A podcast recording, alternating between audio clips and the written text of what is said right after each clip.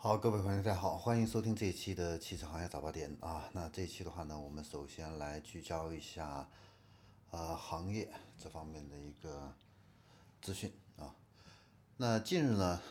这个一到七月份的这样的一个销售数据也都公布出来了哈。其中有一个比较有意思的一个数据啊，就是这个比亚迪的平均售价已经达到了十五点一八万元啊，超过了大众啊，而且呢，这个差距还在加大啊。大众的均价是多少呢？是十四万七千八哦，这一点确实我都没有想到啊。呃，比亚迪不知不觉它的这个产品啊，就开始已经迈过了这种合资品牌的主流的价格区间啊，向上突围了已经啊。那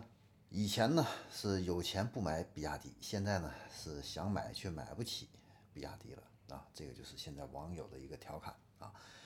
那对比国产车中的长城啊，长城虽然它有为这个高端品牌助阵，但是它平均售价也不高，是十万元左右啊，跟比亚迪差距还是很大的。那你像国产车销量最大的吉利汽车的话呢，如果不含领克的话呢，它单车平均的一个售价是七万多啊，只有比亚迪的一半啊，这已经看出来啊，被拉开差距了啊。那吉利的这个高端品牌领克呢，它的单车均价的话呢是多少呢？是十二万七啊。所以呢，跟比亚迪相比的话呢，还是有很大的一个差距啊。所以我们可以看到，自主品牌里边哦，比亚迪的高端属性现在是越来越明显，而且呢，这个销量的话呢，也是在稳步上升啊。这也是为什么这个比亚迪现在市值啊，呃。要超过这个长城还有吉利非常重要的一个原因啊。然后我们再来看一下七月份豪华车这样的一个榜单啊。那七月份的话呢，BBA 的这个名次也发生了一个变化啊。宝马的话呢是卖了六万七千辆，再次超越奔驰和奥迪。那奔驰的话呢，反而呢被奥迪又给超出了啊，是排名第三啊。卖了是五万四千辆，红旗的话呢是排名第四啊，领先于雷克萨斯、凯迪拉克和沃尔沃啊。特斯拉的话呢是排名第八啊，是卖了九千辆啊。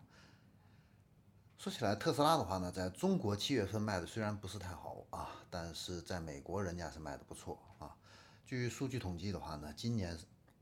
美国最畅销的电动汽车 Model Y 和 Model 3的话呢。占据整个美国电动车市场的份额是多少呢？很多人都想不到啊，因为你像在中国的话呢，大众汽车它的市场份额是最多的，是百分之二十啊。人家特斯拉 Model Y 和 Model 3两款车占美国电动车市场的三分之二份额，这也已经是一个垄断的一个优势了啊。这个让我想起了当年亨利福特在造 T 型车的时候。它的这个 T 型车市场份额曾经一度达到了百分之五十七啊，这个很像今这个现在的特斯拉啊。那特斯拉的这个高利润的这个 Model S 这款车的话呢，我们会发注意到啊，它的这个交付量啊并不是太大。那它的这个 Model X 的话呢，则是在美国地区完全停产了啊。现在特斯拉呢，现在主攻的啊。还是它的这个三十万左右的这样一些车型啊，所以呢，豪华车市场的话呢，奔驰、宝马、奥迪其实未来还是有这样的一个时间啊，去在电动化这一块的话呢，能够缩小跟特斯拉之间的这样的一个差距啊。但是如果这个再不追赶的话呢，很可能会被特斯拉啊再一点点蚕食。别忘了啊。特斯拉还有一款电动的皮卡，那款车预订量已经达到了一百二十万辆啊，是一个非常恐怖的一个数字啊！不排除特斯拉以后会再向上去拓展啊，这样的一个产品的一个利润空间啊，再推出一些高端的车型啊。然后我们再来看一下丰田这边，丰田这边的话呢，全新的第四代汉兰达呢，现在已经正式全面到店。但是这一次不同以往的到店销售，而是呢，新车采用丰田全新打造的这样的一个线上的预订服务系统啊。那它是用这个广汽的风云行 APP 作为第四代汉兰达唯一的官方购车渠道啊，这个意味着什么呢？这个就意味着现在车企已经开始把自己最热门、最畅销的车型开始进行一个直销的这样的一个探索，而不再像以前像沃尔沃把自己这个新能源汽车。啊，销量不大的车型是拿到线上去执行啊，那丰田是反其道而行啊，直接拿最畅销的一个车型来进行一个直销，这种趋势啊，有可能会在其他的一个车企啊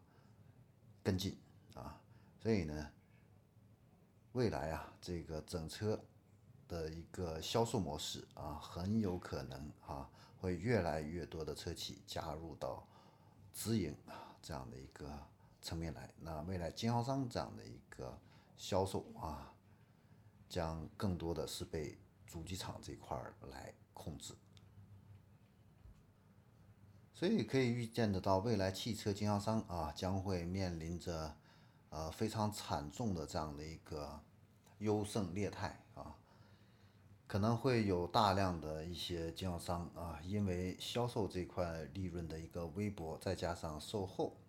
啊，新能源汽车维修利润的一个呃减少啊，可能会撑不下这么高昂的一个店面的一个运营成本啊，最终会倒下。然后我们再来看一下富士康啊，富士康的话呢，它计划是在二零。二三年开始量产电动车啊，目前的话呢，它现在已经开始计划在美国、泰国建立电动车工厂，而且呢，未来的话呢，可能会在欧洲地区呢也会建设电动汽车的一个工厂。所以我们可以看到富士康的这个野心不小啊，它的这样的一个工厂提前的一个布局啊，产能啊提前的这样的一个建立，都是在为苹果汽车。在做准备，好，这里是众说之见。我们这一期的话呢，就给大家分享到这里，我们下期再见。